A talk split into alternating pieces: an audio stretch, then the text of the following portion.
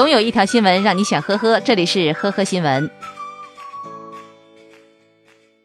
十四号，江苏苏州一个民警接到姓庄的小伙子报警，小庄说了，几天前他网购接到自称是客服的电话，说因为店员误操作，为他办理了每月定期扣费的会员。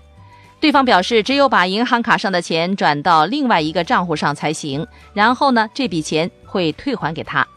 小庄就相信了，分两次把账户上的六千六百元转给了对方。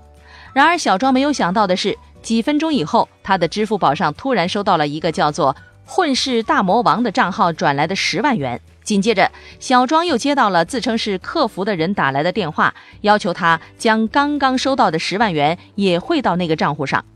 就在这个时候，小庄接到了银行的来电提醒。称他刚刚汇出的六千六百元流向的是一个可疑账号，应该是遇到了诈骗。正准备把收到的十万元钱也汇出去的小庄，赶紧停手并报了警。客服恼羞成怒，还和小庄发生了争吵。民警表示，汇钱者可能也是受了骗子的指使，让他把钱打到小庄的账户上。目前，警方还在核实汇钱者汇钱的动机。小庄已经把这十万元交给警方处置。十二月二十五号凌晨，珠海金塘交警大队开展夜查整治行动。一辆玛莎拉蒂轿车见前方有交警，准备掉头时被拦截。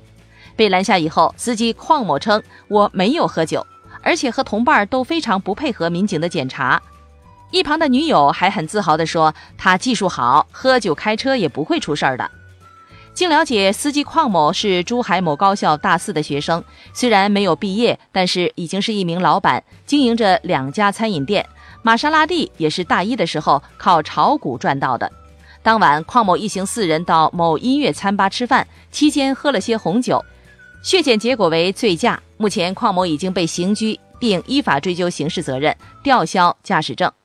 而同一天晚上，一辆白色宝马七系也被查到酒驾，司机农某下车就跑，躲在一个坑里，半小时以后才被找到。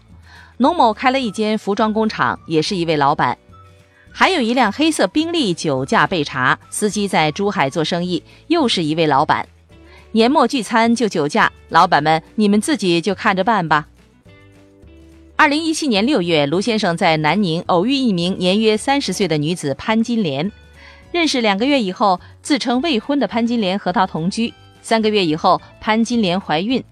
从怀孕以后，潘金莲开始向卢先生要钱，陆续总共约有二十四万多元。后来，卢先生偶然发现潘金莲真名叫潘某某，有丈夫，而且儿子已经四岁多了。八月二十七号，潘某某在医院产下了一名女婴。十月十八日之后，潘某某就再也没有回来过。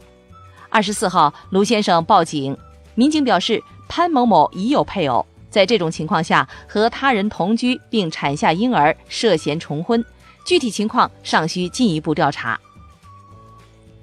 十二月二十七号，江西抚州的熊女士因质疑工资，在工作群说脏话后被踢群并被辞退。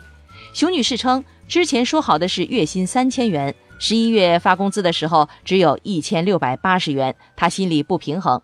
公司同事回应，他在群里骂人的时候被老总看到了，觉得这个人素质很不够，就没有补发工资。